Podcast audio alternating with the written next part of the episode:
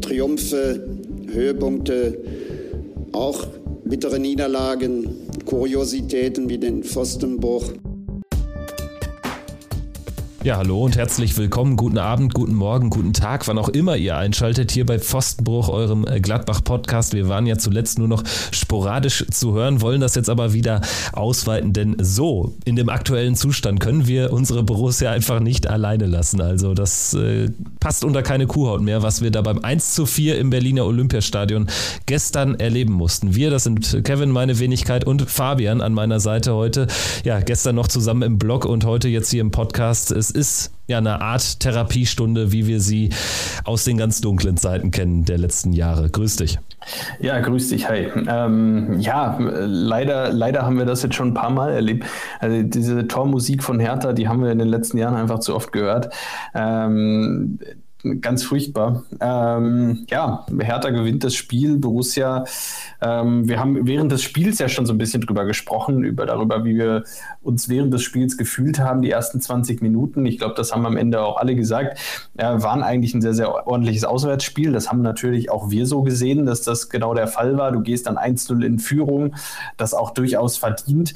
Ja, schwierig wird es nur, was, was danach passiert. Ähm, aus meiner Sicht eben äh, waren es nicht die ersten 30 Minuten, die gut waren, sondern ich glaube, man muss den Cut wirklich nach äh, ein, zwei Minuten nach dem Tor machen, sondern äh, bei Minute 20, ab da wurde es wirklich, äh, ja, wurde es wirklich äh, zäh. Dann gab es in der zweiten Halbzeit immer mal wieder ein paar Phasen von drei, vier Minuten, wo es okay war. Ansonsten war wirklich die Leistung zwischen Minute 20 und 90 ja, schwierig. Ja, und zum wiederholten Male sehr schwierig jetzt in äh, diesem Kalenderjahr 2023. Also werden das ja auch gleich definitiv mal ins größere Bild einordnen. Anders äh, kann und darf man es jetzt aktuell auch nicht bewerten, das, äh, was da gezeigt wird auf dem Rasen.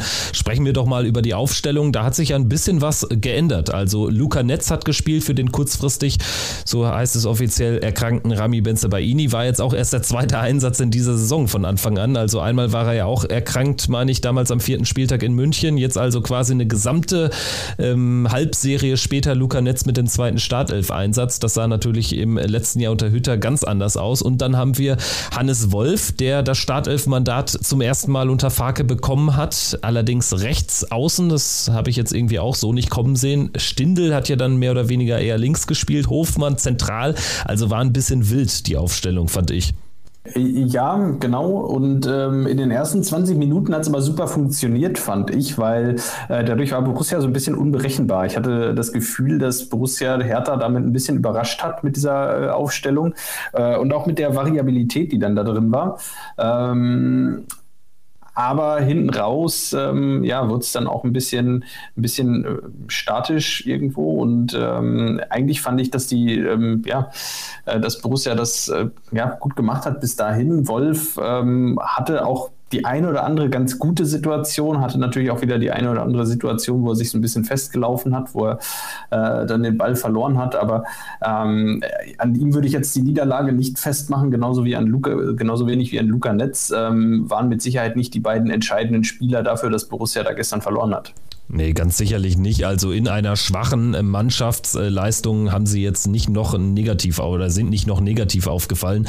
Da fallen mir eher andere ein. Tatsächlich muss ich ganz klar sagen, das schlechteste Saisonspiel von Lars Stindl. Also das hat gar nicht funktioniert. Also er war überhaupt nicht im Spiel und an ihm lag es jetzt auch nicht, dass die ersten 20 Minuten kontrolliert vonstatten gingen. Also das hat mich sehr enttäuscht. Muss man wahrscheinlich einem Spieler, der 34 ist, auch mal eingestehen. Es kann ja jetzt auch nicht angehen, dass wir jetzt irgendwie unser gesamtes offensives ähm, Heil, was da so die Kontrolle betrifft, was die Struktur betrifft, an ihm aufmachen. Ne? Also so ehrlich muss man dann auch sein. Ich bin dann eher auch genauso enttäuscht dann von einem Jonas Hofmann und ganz klar auch von einem Markus Thüram. Das geht gar nicht.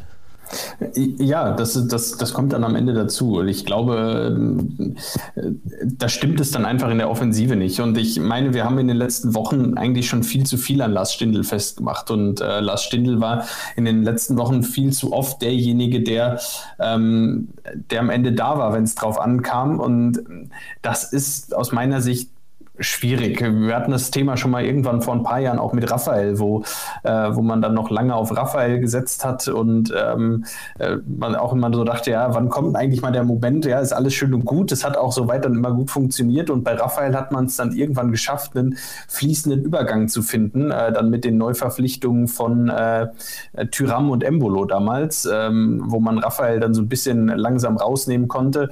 Ähm, davor war es auch immer so ein bisschen die Frage, oh je, was machen wir eigentlich, wenn hier Raphael in seinem fortgeschrittenen Alter irgendwann mal ausfällt. Ähm, und das hat man mit Stindl jetzt leider wieder, dieses Problem, dass man das Gefühl hat, Lars Stindl ist ein für sein Alter viel zu wichtiger Teil dieser Mannschaft. Ähm, also gut, dass er da ist, ähm, aber man kann eben nicht von einem 34, fast 35-Jährigen erwarten, dass er vielleicht auch alle fünf, sechs Tage seine Leistung auf Top-Niveau bringt, wenn man dann auch noch auf so einer Position, auf der er dann eben spielt, ja, dann auch noch von ihm verlangt, ähm, dass er, dass er eine gewisse läuferische Leistung hinlegt, die ja gestern, finde ich, oder die er ja gestern auch wieder irgendwie an den Tag gelegt hat, wo man das Gefühl hat, ähm, er, er, läuft wenigstens und kämpft wenigstens, auch wenn er mal einen Tag hat, an dem er, an dem es nicht gut läuft. Und ähm, das vermisse ich tatsächlich bei dem einen oder anderen äh, deutlich eher, ähm, dass man an Tagen, an denen es mal nicht läuft, ähm, den, den vollen Einsatz zeigt. Und äh, ja, da müssen wir mit Sicherheit über einen Tyram sprechen. Ja, also Markus Thüram, das ist ja dann tatsächlich im Stadion, finde ich, immer noch deutlich besser zu beobachten, weil man da eben das gesamte Spielfeld im Blick hat, als jetzt im Vergleich ähm, zum, zum TV-Schauen. Und was Markus Thüram da teilweise fabriziert, wenn er den Ball verloren hat oder wenn ein Zuspiel auf ihn nicht angekommen ist, das grenzt an Arbeitsverweigerung. Und das muss man schon mal so klar betonen. Und man kann es nicht immer damit abtun, dass das einfach ein Spieler ist, der sich gegen Mannschaften besser oder leichter tut, die eben eben äh, ja auch mehr investieren nach vorne etc., die eben nicht so eklig spielen. Ja, sorry, das ist jetzt auch nicht sein erstes Halbjahr, was er spielt in der Fußball-Bundesliga. Da muss doch auch mal eine Entwicklung sein. Aber es ist ja, du kannst ja bei diesen Spielen einfach schon, du weißt von vornherein, dass Markus Thüram kaum Stich sehen wird gegen diese Art von Gegner, auswärts vor allen Dingen. Und was da seine Laufleistung ähm, angeht, das ist eine Frechheit. Sorry, das ist eine Frechheit. Und teilweise fände ich es dann schon mal angebracht, auch einfach nur mal populistisch, sag ich mal, so ein paar Alibi-Meter zu machen. Aber selbst die macht er ja nicht. Das ist für mich eigentlich noch schlimmer, wenn man die nicht macht, als wenn man sie macht. Ja, ähm, und gestern in vielen Situationen. Ähm, ich weiß gar nicht, ob es das, ich glaube, es war das 2-1, vor dem er den Ball verloren hat. Ähm, da ähm, hat er, glaube ich, nach dem 2-1 hat er, ähm, hat er dann entschuldigend die Hand gehoben. Ähm, wo er, also, und wo ich wirklich dachte, ja, du hebst jetzt hier entschuldigend die Hand, statt nach deinem Ballverlust einfach hinterher zu gehen. Ähm, und äh, weil er ist nach dem Ballverlust ist er stehen geblieben, hat kurz gehadert und ist dann äh, in die eigene Hälfte zurückspaziert und er kam dann, als das Tor gefallen ist, ähm, glaube ich, war er 45 Meter vom eigenen Tor entfernt. Äh, die 30 Meter zwischen Ballverlust, die war er dann spaziert in der Zwischenzeit, ein gemütlicher Sonntagsspaziergang im Olympiastadion. Ähm, ja, das tut mir leid, aber das, äh, das ist nicht das, was man sehen möchte. Ähm, und äh, da fühlt man sich dann schon so ein bisschen wie, ähm, ja, wie, wie als würde man äh, bei Borussia irgendwie Eintrittskarten für einen Zirkus äh, kaufen, ähm, so nach dem Motto, naja, wir wollen den Zuschauern hier was bieten. Ähm, und wenn wir das nicht schaffen, naja, ähm, gut, Hauptsache wir spielen schön Fußball. Und ähm, das Gefühl, das habe ich leider in letzter Zeit wieder viel zu oft bei Tyram. Ähm, das schien er irgendwie Anfang der Hinrunde so ein bisschen, so ein bisschen abgelegt zu haben. Und jetzt ähm, kommt das wieder voll raus und ähm, das gefällt mir leider gar nicht, weil, naja, du kannst einen schlechten Tag haben. Das ist total okay. Aber dann, ähm, dann geh bitte mit zwölf Kilometern gelaufen da raus und hab wenigstens alles versucht. Ja, und ich finde, Farke macht es da in seiner Kommunikation sich auch ein bisschen einfach, wenn man immer wieder vor diesen Spielen betont, ja, Markus Thuram, ähm, der kommt jetzt eben auch aus einer schwierigen Vorbereitung, die war kaum vorhanden, jetzt natürlich bedingt dadurch, dass er mit Frankreich eben diese, diese kräftezehrende WM gespielt hat. Er stand da im Finale und dann eben tatsächlich zum, zum Start ja mehr oder weniger raus war. Klar ist das schwierig, aber es ist doch nicht zu viel verlangt, wenn man zumindest so ein Mindestmaß an Einsatz äh, liefert. Und äh, da muss man bei ihm ganz klar den Finger in die Wunde legen. Also wir haben da zeitweise dann, so was das Gegenpressing betrifft, eigentlich ein Mann weniger auf dem Platz. Und das, das geht dann einfach nicht. Ne? Das ist dann keine, keine gute Grundlage. Ja, und wenn wir mal so ganz generell aber nochmal so in den Spielverlauf reingehen, du hast ja auch schon angesprochen, so ungefähr 20 Minuten waren gut. So, und dann, ich würde vielleicht den Bruch so ein bisschen ansetzen an dieser Szene, wo Hofmann an Christensen vorbei ist und wo er dann das 2-0 verpasst. Es hätte aber eh nicht gezählt, weil knapp abseits. Aber danach kam ja gar nichts mehr. Also, wir hatten zwar Kontrolle auch noch ein paar Minuten weiter, aber wir werden ja da auch nicht zwingend. Und gegen eine Mannschaft, die 17. ist, ich erwarte das nicht, wenn wir irgendwie top spielen und beim Tabellen dritten oder vierten 1-0 führen, dann erwarte ich nicht, dass Borussia den Gegner jetzt dann auch zerstört irgendwie in seiner Kontrolle. Aber beim Tabellen 17. finde ich, kann man das schon erwarten. Hertha hat viermal in Folge verloren, hat null Punkte in diesem Jahr gehabt. Sie stehen mit dem Rücken zur Wand, liegen 0-1 hinten früh im Spiel und Borussia hat die Kontrolle, aber es hilft uns nichts. Wenn dann wieder ein kleiner Fehler reicht, Luca Netz war es, glaube ich, da im Zusammenspiel auf der linken Seite, dass wir komplett ausgehebelt werden und ähm, dann nur noch reingepasst werden muss in die Mitte. Ja, und äh, so macht man den Gegner stark und ähm, ja, statt einfach wirklich mit, mit vollem Tempo dann auch weiterzuspielen. Also ich meine, der, der Gegner, ähm, der Gegner, du sagst es ja, äh, die kommen aus einer schwachen Phase, die liegen mit 0-1 hinten. Der Gegner ist wirklich eigentlich am Boden. Ähm, und da erwarte ich von einer Mannschaft, ähm, die so erfahren ist wie die von Borussia. Wir brauchen da jetzt nicht anfangen zu sagen, ja, Borussia ist äh, gerade in einem, äh, in einem Veränderungsprozess. Das mag sein, aber wenn ich mir die Spieler auf dem Platz anschaue, dann haben die trotzdem ein Durchschnittsalter, das ausreicht, um ähm, das ausreicht, um solche Situationen genau zu erkennen und zu wissen, wann der Gegner am Boden liegt und ähm, wann, wann man noch, dann nochmal wirklich einen, einen, Gang hochschalten muss. Und da fehlt es mir immer wieder mal, äh, dann auch in solchen Situationen, ähm, ja, die, die Laufbereitschaft, das Spiel, ähm, klar, macht Hertha, steht Hertha weiterhin irgendwie, versucht stabil zu stehen hinten. Ähm, leicht ist es nicht. Das ist, äh, ist natürlich dann manchmal auch ein bisschen leichter gesagt als getan. Trotzdem fehlt mir äh, im eigenen Ballbesitz auch sehr oft äh, die Laufbereitschaft von den, äh, den Spielern, die gerade nicht am Ball sind. Ähm, dann auch mal den einen oder anderen Verteidiger irgendwo rauszuziehen. Da steht ein Tyram dann auch manchmal wie angewurzelt neben seinem Verteidiger vorne, wenn Borussia im Ballbesitz ist ähm, wo ich mir denke, ja gut, ähm, wenn du es härter auch so einfach machst ähm, und, äh, und da auf der Stelle stehst, dann, dann, äh, ja, dann, dann wird es schwierig. Und ähm, ja, so hat Borussia es dann verpasst, ähm, da nachzulegen. Und nach dem 1-1, da muss man sagen, da wirkte Borussia eigentlich eher wie die Mannschaft, die die letzten äh, Spiele verloren hat und äh, der Abstiegskandidat, weil ähm, ab dem Zeitpunkt war aus meiner Sicht, ähm, auch wenn man danach, glaube ich, immer noch mehr Ballbesitz hatte, ähm, in, in, Summe, trotzdem war Borussia ja äh, in keiner Weise danach noch zwingend oder ähm, spielbestimmend wirklich. Und mich stimmt das ehrlicherweise ziemlich bedenklich, weil dieses Spiel war doch wie gemacht für eine Mannschaft, die Ballbesitz spielen will, die die Kontrolle spielen will. Du führst beim Tabellen 17., der kein Selbstvertrauen hat, mit 1 zu 0 nach einer Standardsituation und kannst diesen Gegner herspielen. Gut, dann kriegst du das 1-1, was ja auch mal passieren kann. Aber, dass du danach komplett zerfällst und gar nichts mehr funktionierst, dass du dich quasi erdrücken lässt von Hertha, die 14 Punkte hatten vor diesem Spiel, das das will nicht in meinen Kopf. Ehrlicherweise, ich kann es eher verstehen, wenn es so ein bisschen läuft wie in Augsburg oder so, wo du zu keinem Zeitpunkt ins Spiel findest. Da, so kennen wir ja unsere Mannschaft auch schon. Oder auch in Bochum, wo du auch die kompletten ersten 45 komplett verschläfst, wo du komplett überrannt wirst, auch von der Atmosphäre. Aber das hat Hertha ja alles nicht im Olympiastadion. Da kommt ja auch von den Rängen nichts, weil diese, diese große Schüssel eben es so schwierig macht. Und das werfe ich der Mannschaft vor und auch, auch dem Trainerteam. Also, es ist ja jetzt auch nicht mehr der vierte Spieltag. Und ich begreife es nicht, wie man ein Spiel so sehr auf dem Silbertablett serviert bekommt und es dann überhaupt nicht nutzt. Im Gegenteil, es ist ja, wie du ansprichst, nach dem 1-1 wirkte Hertha wie die Mannschaft, die äh, keinen großen Druck hat, die befreit aufspielt.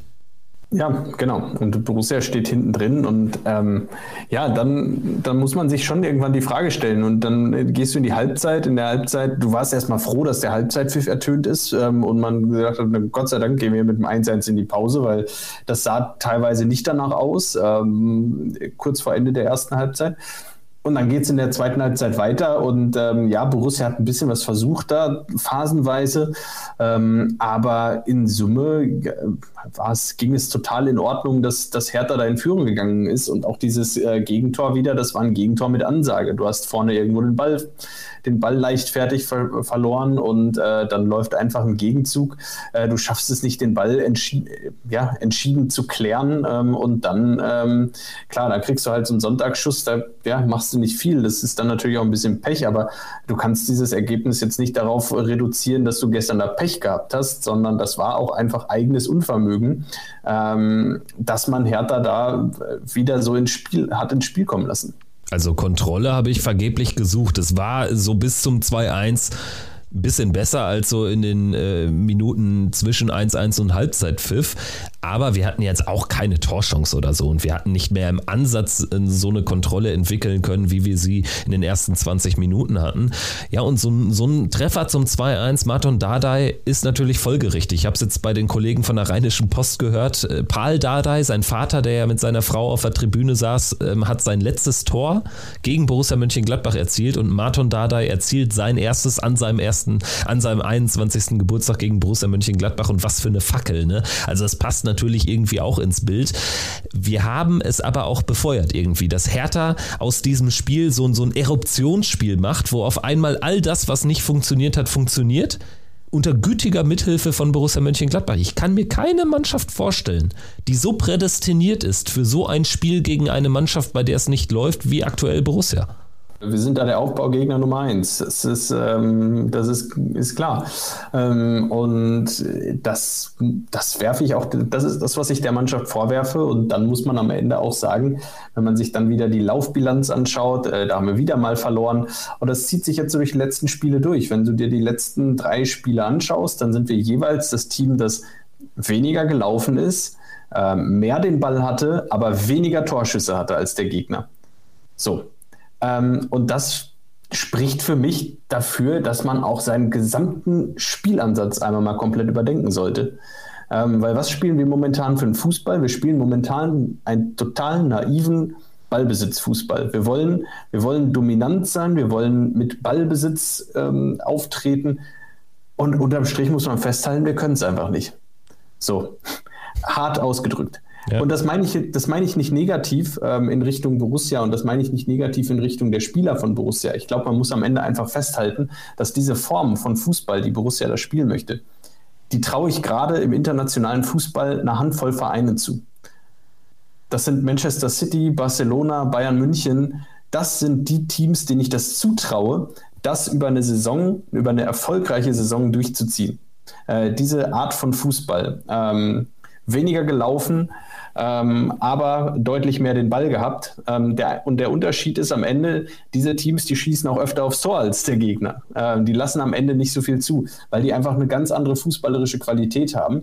Und es tut mir leid, in der Form hat Borussia die nicht. Borussia hat eine große fußballerische Qualität aber die sind, ist nicht auf diesem Weltklasse-Niveau. Und ich glaube, alle Erfahrungen aus den letzten Wochen, Monaten wenn man sich die Bundesliga mal anschaut, wo Union Berlin steht, ich glaube, Union macht genau das Gegenteil. Union hat jedes Spiel mehr Torschüsse als der Gegner, jedes Spiel weniger Ballbesitz und ist jedes Spiel fünf Kilometer mehr gelaufen als der Gegner.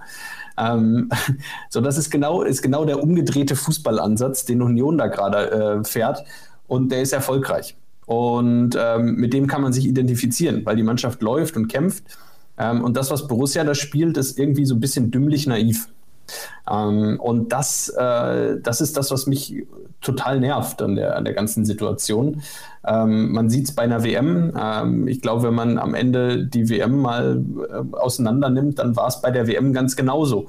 Ähm, dass, dass sich die Teams eher durchgesetzt haben, die abwartender gespielt haben, die ähm, die ähm, nicht direkt die Initiative ergriffen haben, die auf Fehler des Gegners gelauert haben ähm, und dann schnell, äh, schnell nach vorne gespielt haben. Und ähm, das zieht sich im internationalen Fußball momentan gnadenlos durch. Und äh, aus meiner Sicht gibt es eine Entwicklung, die, ähm, die, das, die das befeuert. Und ähm, darüber wird sehr, sehr wenig aus meiner Sicht drüber gesprochen. Und das ist die fünfte Auswechslung, ähm, die es mittlerweile gibt. Früher halt konnten halt Mannschaften, die viel Ballbesitz hatten, den Gegner auch mal herspielen und konnten den Gegner zum Laufen zwingen, was dann dazu geführt hat, dass der Gegner irgendwann ab der 60., 70. Minute platt wurde. Zwei, drei Wechsel, klar, okay, aber im Mittelfeld hattest du trotzdem zwei, drei Leute, die irgendwann platt waren und die irgendwann ähm, ein gewisses, äh, gewisse Nachlässigkeit hatten. Wenn du es aber natürlich, wenn der Gegner natürlich fünfmal wechseln darf, ja, dann kannst du quasi alle laufintensiven Positionen ab der 60. Minute einmal durchwechseln. Ganz kurz, weil es ganz gut reinpasst. Dann glaube ich, sind manche Mannschaften natürlich, da sind wir ja das komplette Gegenteil übrigens zu. Ne? Wir genau. wechseln ja an Zeitpunkten jetzt gestern, da wurde gewechselt in der Nachspielzeit, bei, bei, Rückstand, wo ich dann selbst noch Zeit von der Uhr nehme und ich bringe Stefan Leiner und Patrick Herrmann. Und ähm, weil es ganz gut reinpasst. Das hast du ja auch bei Hertha gesehen. Die haben ja auch früher gewechselt. Und ich glaube, dass Mannschaften natürlich, gerade wenn sie, wenn sie führen, gegen eine Mannschaft, die in der Tabelle höher steht, dann ist man natürlich eher auch immer geneigt, tatsächlich dann mit Wechseln abzuwarten, so war es vorher unter den alten Regeln, weil man unbedingt noch diesen, äh, äh, diesen Zeitwechsel haben wollte für die Nachspielzeit. Und das fällt ja jetzt weg, beziehungsweise es verschiebt sich auf dann weitere Einwechslungen. Das ist ein sehr guter Punkt, finde ich spannend. Genau, und äh, damit ist natürlich auch die ganze Herangehensweise an den Spiel anders. Du kannst als Trainer deinen Spielern, gerade im Mittelfeld, Union, so, also Beispiel Union, du kannst denen von vornherein mitgeben, im Mittelfeld, zerreiß dich. 60 Minuten. Nach 60 Minuten bist du draußen. 60 Minuten, das ist, eine andere, das ist eine andere Situation, als wenn du weißt, du musst heute 90 Minuten spielen. Das ist was ganz anderes. Äh, du weißt, nach 60 Minuten nimmt, nimmt mich der Trainer raus und der Trainer erwartet, dass ich bis dahin 10 Kilometer gelaufen bin und dass ich bis dahin alles gegeben habe, alles reingefeuert habe. Und es ist auch okay, wenn ich dann nach 60 Minuten platt bin. Weil ich habe ja, ich weiß ja, dass ich das spielen muss. Und bei Borussia muss man ganz klar sagen, ist genau das Gegenteil ja der Fall. Borussia ähm, will das Team sein, das Ballbesitz spielt. Das heißt, es bringt erstmal nicht so viel früh zu wechseln. Und auf der anderen Seite hast du das ganz große Problem, dass du mit diesem Ballbesitzfußball, den du spielen willst und, und musst, ähm, äh, musst du einfach auch eine gewisse fußballerische Qualität haben. Und die fehlt Borussia auf der Bank ja momentan in Gänze. Ähm, das heißt, du hast dann einen doppelt negativen Effekt äh, auf, diesem, auf, diesen, äh, auf diesen vielen Wechseln, die, die ich wirklich als problematisch ansehe für diesen Ansatz, den Borussia da gerade wählt. Ähm, und das, ähm, das bereitet mir wirklich äh, Kopfzerbrechen, weil, ähm, weil ich das immer wieder als problematisch sehe und Borussia dadurch natürlich, ich meine, wenn man sich die äh, Statistik der letzten Minute, Minuten anschaut, der letzten 20, normalerweise, wenn man mal an die Bayern von früher denkt, von vor 20 Jahren, du hast den Bayern immer eine gewisse, äh, das Bayern-Dusel attestiert, weil sie irgendwann in der 88. Minute doch das 1-0 gemacht haben oder in der 92. Das lag aber daran, dass sie den, Geg den Gegner 90 Minuten hergespielt haben äh, und den Gegner 90 Minuten am Laufen lassen. Der Gegner irgendwann stehen K.O. war und dann haben sie halt zugeschlagen. Und äh, genau das passiert bei Borussia ja gerade nicht. Borussias Mannschaft wird selber ist selber K.O., weil sie ja doch viel gelaufen sind, zwar weniger als der Gegner, aber wenn du halt nicht gewechselt hast oder nur einmal, wie in dem Fall jetzt wieder bis zur 85. Minute, dann sind die irgendwann, die auf dem Platz stehen, ja doch kaputter als der Gegner. Und dadurch ähm, ermöglichst du es dem Gegner am Ende doch nochmal zuzuschlagen. Und am Ende, ich meine, ich habe jetzt gerade keine Statistik zur Hand, aber ich glaube, Borussias Bilanz der letzten 15, 20 Minuten ist negativ. Und das darf eigentlich nicht passieren für eine Mannschaft mit viel Ballbesitz. Wenn du den Ansatz haben hast, ähm, viel Ballbesitz zu haben, dann darf dir das äh, nicht passieren. Und weißt du noch, seit wann sich das alles gedreht hat? Das war ja dieses erste Rose-Jahr, wo wir, ich glaube, das muss vor Corona, genau, Herbst, Winter 19 als wir da gefühlt jedes Spiel in den letzten Minuten gezogen haben und dann hat sich das alles gewendet da im Dezember, als wir gegen Istanbul Başakşehir hier selbst dann gekillt wurden in der 92. Minute. Und seitdem haben wir überhaupt keine Lucky Punch Qualität mehr. Ich hoffe auch irgendwann, dass dieses, dieser Begriff Lucky Punch Qualität, er sagt eigentlich so viel aus, der müsste irgendwann auch so, so in die, in die Sky-Berichterstattung Einzug finden. Aber das nur am Rande. Ich, also tatsächlich finde ich da sehr viel Interessantes dran. Ähm, ich würde es teilen. Ich habe mir noch nie die Gedanken äh, gemacht, was die, was die Wechsel 4 und 5, die es ja jetzt erst seit ein paar Jahren betrifft, ähm, wenn es darum geht. Aber äh, tatsächlich äh, trifft das sehr viele Punkte.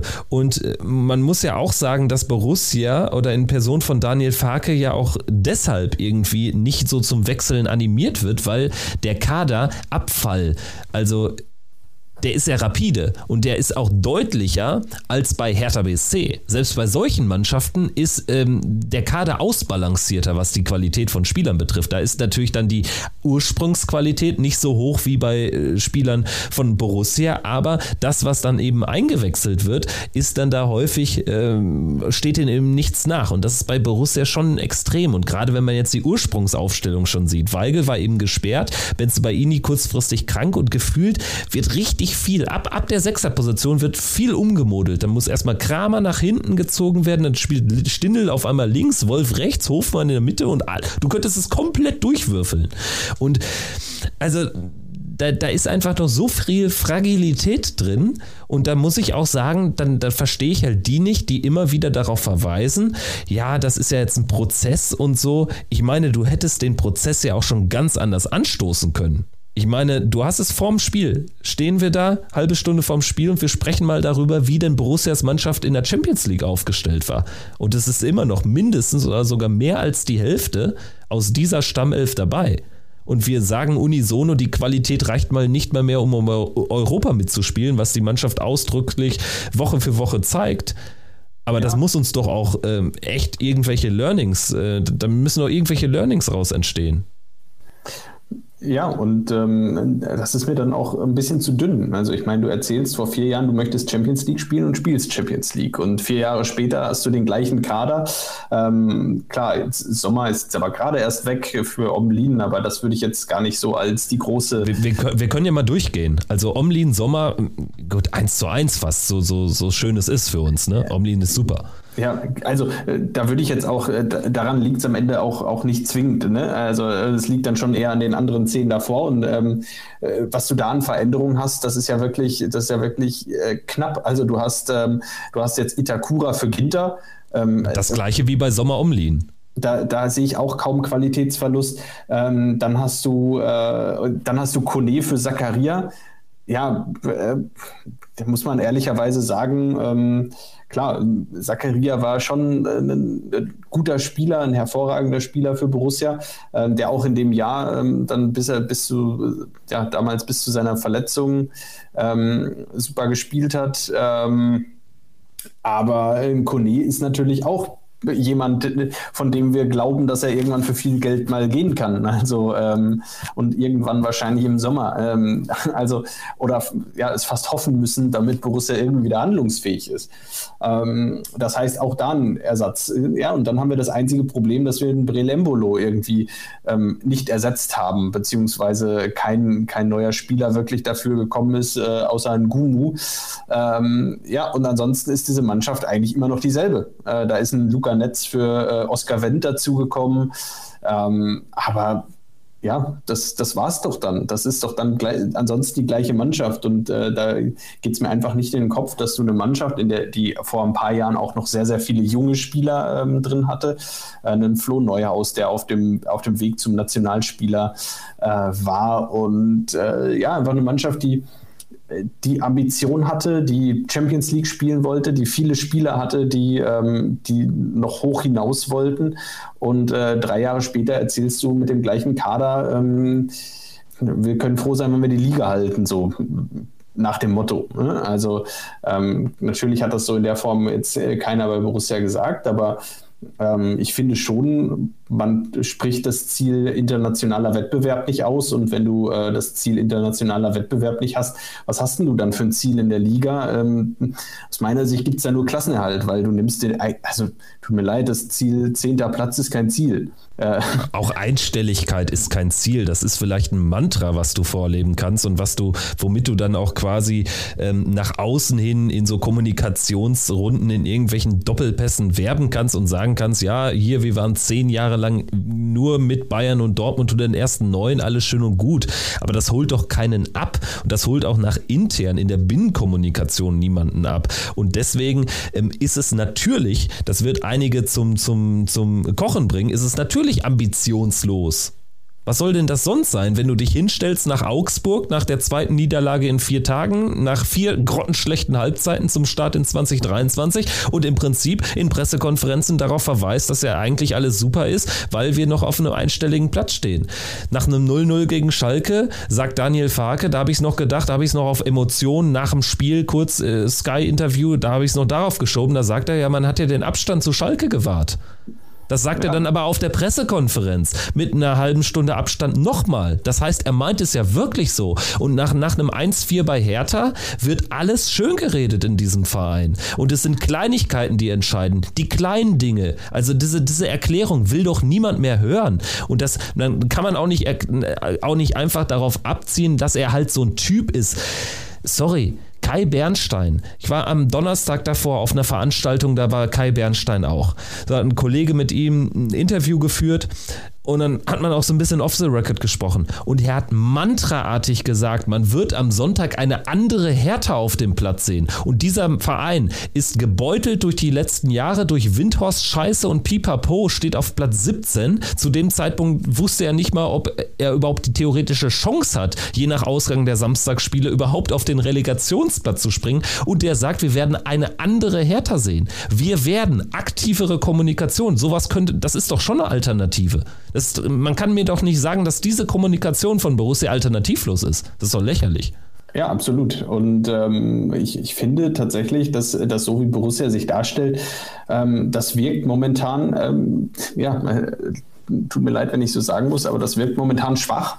Ähm, das wirkt momentan, das zeugt nicht von, von Stärke, das, das, wirkt, das wirkt schwach, es wirkt auch alles so ein bisschen naiv, es wirkt auch alles so ein bisschen, ähm, ja, äh, nicht greifbar und äh, das macht es unglaublich schwer. Ähm, und ähm, das bringt einem gerade in der, in der Außendarstellung, äh, wir, sind wir gerade eine absolut graue Maus. Also wir, wir holen ja gerade wirklich ähm, niemanden ab. Weder mit der Art und Weise, wie wir Fußball spielen, ähm, noch mit ähm, noch mit der Kommunikation, mit der Vereinsführung. Ich meine, klar, gestern war Sonntag, aber wenn ich mir alleine anschaue, wie, wie leer dieser Gästeblock gestern war, ähm, alleine das ist schon ein Alarmsignal, ehrlicherweise. Wir waren da gestern, es waren dreieinhalbtausend Leute. Ähm, man hat von unten dann mal nach oben geguckt und hat sich gedacht, scheiße, der Oberen, der ist ja, der ist ja hier fast leer. Also auch unten ähm, Lücken, ähm, wo man wirklich denkt, das ist, das ist schon, das ist schon Wahnsinn. Und das ist schon, ähm, ja klar, Sonntag, das ist es ist ein Faktor, aber nicht der alles Entscheidende. Ne? Es ist ein Faktor, aber ich meine, ähm, macht es den Unterschied aus, dass wir da Sonntags spielen von ähm, über 10.000 fahren nach Berlin äh, zu dreieinhalbtausend? Äh, ich glaube, es ist, nicht der, es ist nicht nur der Sonntag. Es ist auch das, wie sich Borussia gerade präsentiert und zwar auf allen Ebenen. Und ähm, ähm, wie sich die Mannschaft präsentiert. Es ist schwer, ähm, äh, mit der Mannschaft gerade, äh, sich mit der Mannschaft zu identifizieren, mit einzelnen Spielern ja schon. Ähm, aber mit der Art und Weise, wie die Mannschaft gerade auftritt, ist es enorm schwer, sich zu identifizieren. Vor allem, wenn die Mannschaft, und da bin ich ganz gespannt auf das Spiel nächste Woche gegen die Bayern, man muss ja schon fast befürchten, dass die Mannschaft nächste Woche wieder ein ganz anderes Gesicht zeigt und gegen die Bayern wieder eine, eine ganz andere Leistung abliefert, weil, ähm, weil das dann mal wieder ein Gegner ist, der uns besser liegt. Ähm, also wenn es gut läuft, äh, wäre das natürlich so. Ähm, ja, wenn es schlecht läuft, dann, dann verliert man äh, wie erwartet eigentlich gegen die Bayern. Und dann ähm, ja, dann wird es schon irgendwann knapp ähm, und dann äh, schmilzt auch so ein Rückstand, äh, so ein Vorsprung auf die, auf die Relegationsplätze ganz schnell dahin. Ähm, dann kannst du auch in so eine Abwärtsspirale kommen, dann geht es nach Mainz. Äh, das ist natürlich auch ein Spiel in der aktuellen Verfassung, ähm, sage ich auch da. Das ist ein Spiel, was Borussia jetzt nicht gerade liegt. Ja, und dann kommen mit Freiburg und Leipzig äh, zwei der äh, aktuellen Top-6-Vereine, ähm, gegen die man dann spielt das, das wird spannend. Es, es wird eine spannende, spannende Phase. Und äh, ich, ich kann nur hoffen, dass Borussia da hier und da mal einen Punkt holt oder ein paar Punkte holt, ähm, um sich nicht wirklich Gedanken darum machen zu müssen, ob man jetzt die Saison irgendwann mal auf dem Relegationsplatz steht. Ja, ist extrem gefährlich. Also man hat es ja auch gesehen, so nach dem 3 zu 1, als dann auch diese sehr sehr deutlichen äh, Wir wollen euch kämpfen sehen äh, ähm, Rufe kamen, beziehungsweise ich glaube, es war, war es nicht sogar, nee, es war glaube ich schon 3-1 und dann gab es noch den Elfmeter-Pfiff, der gefühlt drei Sekunden nachdem diese Rufe einsetzten dann erfolgte und das war natürlich dann der Gipfel des Eisbergs. Die Mannschaft kam ja dann zumindest zum Block, also das musste auch sein. Lars Stindl äh, hat da glaube ich auch so maßgeblich eine Rolle gespielt. Jonas Omlin, der da auch vorangeht, der sich nicht versteckt, das finde ich gut dann wurden ja auch ein paar Worte gerichtet an äh, die Mannschaft, die wir nicht verstehen konnten, leider. Aber also die Situation ist extrem gefährlich, nicht nur wegen des Spielplans, sondern auch, weil man, glaube ich, Gefahr läuft, dass man Daniel Farke, den ich immer noch für einen natürlich kompetenten Trainer halte, also das ist ja gar nicht das Thema, aber der einfach auch mit eigenverschuldet Gefahr läuft, dass man auch da irgendwie so langsam den Glauben verliert. Und das ist eine ganz, ganz gefährliche Gemengelage. Und ähm, er wird natürlich auch kommunikativ kein bisschen unterstützt, sage ich mal. Er wird irgendwie so. Ähm, ja, so binsenweisheitsmäßig gestützt irgendwie, weil alle anderen und mit alle anderen ist quasi nur Roland Wirkus gemeint, weil alle andere, andere Personen im Umfeld Borussia Mönchengladbach gibt es öffentlich nicht mehr. Wir haben kein öffentlich sichtbares Präsidium.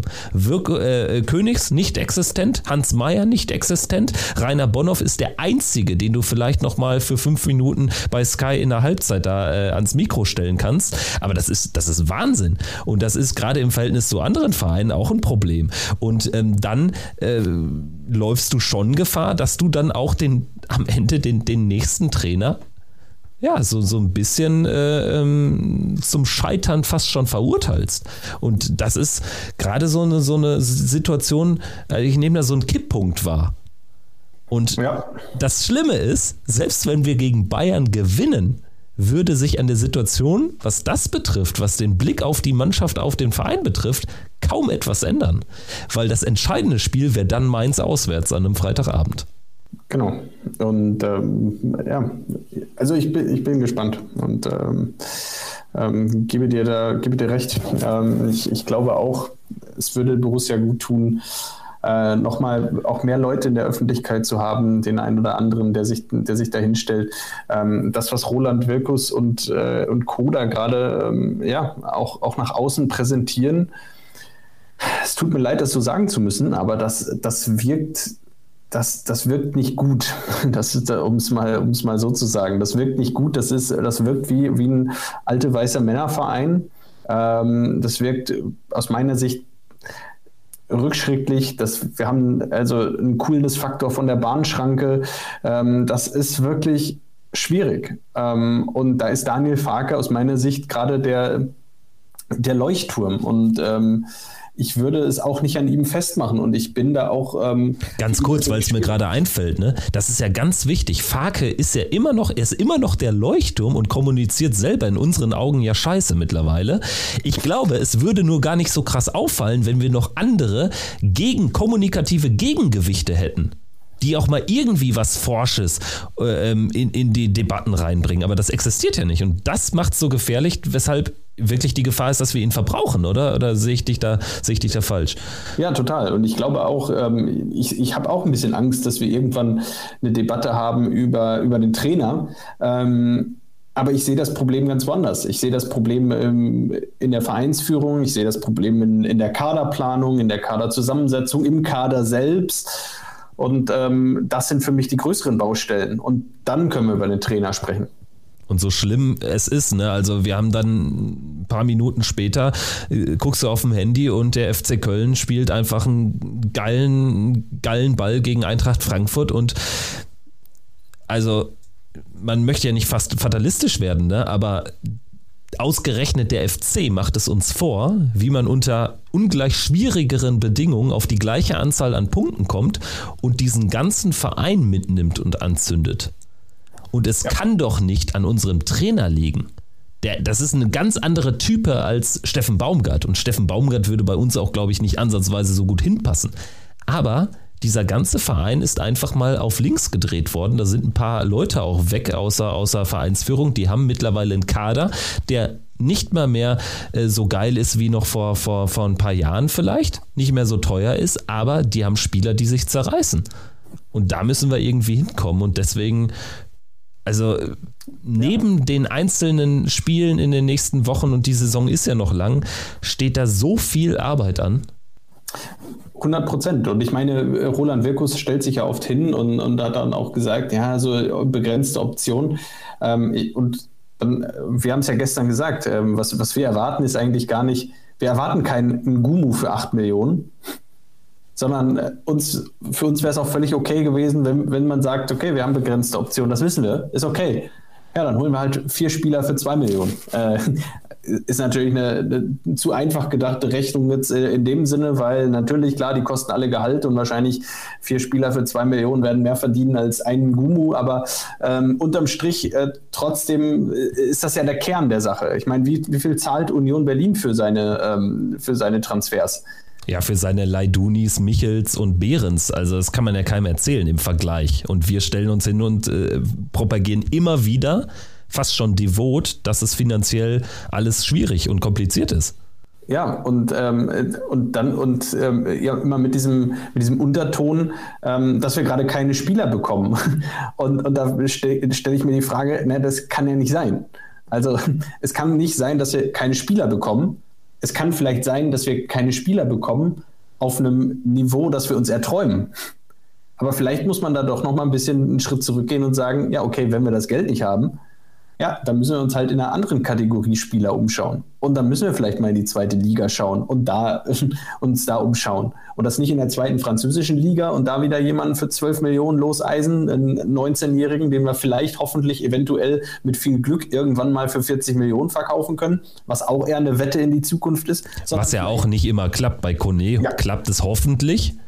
Bei, bei Ngumo bin ich mir da schon wieder nicht so sicher. Also, weil Borussia Mönchengladbach in der aktuellen Phase, kurz nach Corona, es fadet, Corona fadet aus und die wirtschaftlichen Folgeprobleme faden ja noch lange nicht aus. Also, das, damit hat ja gerade ein Verein wie Borussia lange zu kämpfen. In der Phase gibst du 8 Millionen für Nathan Gumu aus das finde ich heftig. Und dann immer wieder zu kommunizieren, ja, uns geht es finanziell nicht so gut. Ne? Und, und quasi bei allen möglichen Transfers dann auch da den Finger drauf zu halten. Und irgendwie, es gab ja Spieler, mit denen, äh, die mit Borussia in Verbindung waren, ob das ein Bellio war oder so, die gehen dann am Ende nach Augsburg. Also da muss ja einer am Ende irgendwann, zu welchem Zeitpunkt auch immer, ausgestiegen sein und gesagt haben, nee, das machen wir nicht. Und dann ein Gumu für 8 Millionen finde ich heftig. Ne? Und der Junge kriegt es jetzt leider ab, das tut mir leid. Und ehrlicherweise, ein Spieler, der offenbar noch nicht so reif und weit ist, muss auch diese Zeit von uns bekommen. Nur eigentlich können wir uns es nicht leisten. Einem Spieler, der 8 Millionen kostet, für einen Verein, der äh, Platz 9 erreichen will, äh, der kann es sich nicht erlauben, dass irgendwie dieser Spieler erst dann in anderthalb Jahren was wird. Du kannst es dir vor allem nicht erlauben, einen 23-Jährigen zu holen für 8 Millionen, der nicht sofort zündet. Tut mir leid. Er ist 23, der ist keine 18. Ja. Also, ähm, lass mich nicht lügen, aber. Ähm, 22. Also, er wird aber nächsten Monat 23. Ja, stimmt. Monat, ja. Also, du hast komplett recht. Also, das ist, das ist jetzt im Fußball, ist das ja ein Alter, ähm, ja, da, da kannst du mal ein bisschen Eingewöhnungszeit brauchen, ne? Aber. Ich sehe bei ihm auch nicht so viel, ehrlicherweise. Er, er, äh, super schnell, schnell, aber. Er ist schnell, aber das passt ja dann auch wieder überhaupt nicht zu unserem fußballerischen Ansatz. Also wenn wir sagen, wir wollen die ganze, wir wollen Ballbesitz haben, ja, dann ähm, ja, dann ist schön und gut, dass wir mal hier oder, den einen, äh, hier oder da den einen oder anderen schnellen Spieler haben. Ähm, aber wenn der, wenn der dann fußballerisch äh, nicht die Qualität hat, man sieht natürlich äh, bei den Top-Teams äh, der Welt, ähm, ähm, wenn man jetzt einen Coman nimmt oder so von den Bayern, ähm, klar, das ist auch ein Offensivspieler, der schnell ist. Ähm, ja, aber äh, der hat fußballerisch halt nochmal eine andere Qualität als ein Gumu. Ähm, ansonsten muss man, muss man einfach sagen, ähm, ja, entweder holst du schnelle Spieler und ähm, kannst akzeptieren, dass sie technisch, äh, technisch nicht, nicht so weit sind, dann impliziert das aber ja auch, dass du irgendwie einen gewissen Raum hast vor dir ähm, und dass du den Spieler, ähm, dass du dem Spieler auch den Raum geben musst. Und dann wäre ein Gumu für mich eigentlich eher ein Spieler, der in der Mannschaft spielt, der, die eher etwas defensiver steht. Ähm, und äh, so ein bisschen so aus der Tiefe heraus agiert, wo, wo ein Gumu dann eben den Platz vor sich hat, wenn bei Ballgewinn und dann eben brandgefährlich wird, weil er eben von keinem anderen Gegenspieler zu halten ist. Wenn du aber propagierst, dass du Ballbesitzfußball spielen möchtest, äh, wo die Räume ohnehin eng sind, ähm, dann ist es schön und gut, dass er auf den ersten zwei Metern schnell ist. Äh, wenn der Raum aber eng ist und ähm, du sofort nach Ballannahme von äh, zwei Gegenspielern gedoppelt wirst in dem Raum, in dem du dich befindest, dann musst du halt technisch wunderbar sein. Also dann, dann hilft dir halt die Schnelligkeit in erster Linie mal nicht so weiter, sondern du musst den Ball dann behaupten können. Ähm, das, und das passt dann für mich in der Kaderplanung da an der einen oder anderen Stelle gerade einfach nicht zusammen. Ähm, ja, für mich passt da nicht zusammen, was, was Borussia da nach außen kommuniziert, wie Borussia sich, äh, sich verkaufen möchte. Und ähm, ja, aus meiner Sicht, ähm, es tut mir leid, aber aus meiner Sicht ist das größere Problem äh, in der Vereinsführung und ähm, liegt nicht am Trainer, äh, nicht an Einzelspielern, äh, sondern an Kaderzusammensetzung und äh, Kaderplanung. Ja, und man hätte ja sicherlich da auch andere Schritte wählen können. Also man, man geht ja mit so einer Alternativlosigkeit immer nach außen. Und das finde ich halt generell schwierig. Und ähm, es tun sich einfach ganz banale Fragen auf. Einmal ist es ein Gumo, nicht nur an ihm festzumachen, sondern einfach an dieser Größe dieses Transfers, das vergisst man total.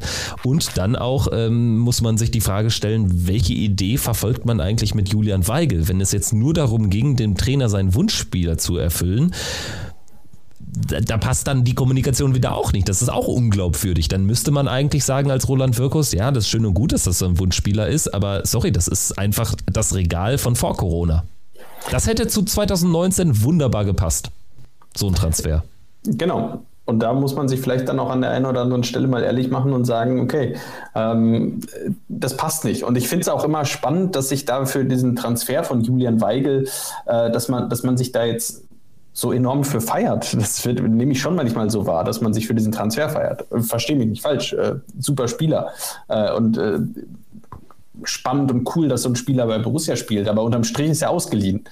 Und unterm Strich äh, steht für einen Julian Weigel bestimmt war, war in den Gesprächen mit ihm bestimmt nicht die Rede, dass er mit Borussia das Ziel hat, auf Platz 11 zu landen. Stabil auf Platz 11 zu landen. Äh, ich glaube nicht, dass er damit zu Borussia gewechselt wäre. Und ähm, ich glaube, er hat schon die Idee, international Fußball zu spielen. Das hat er bei Benfica getan, das hat er bei Dortmund getan. Ähm, das möchte er mit Sicherheit auch weiterhin tun. Ähm, es ist natürlich schwer für ihn, weil es ist natürlich ein Ballbesitzspieler, das ist so. Aber ich tue mich schwer damit, ähm, mit Julian Weigel, ähm, also diesen Transfer so rein als positiv zu bewerten, weil er gehört Borussia nicht. Wenn es blöd läuft und Julian Weigel international spielen möchte, Borussia die finanziellen Mittel im Sommer nicht hat, dann ist Julian Weigel auch einfach wieder weg, ersatzlos.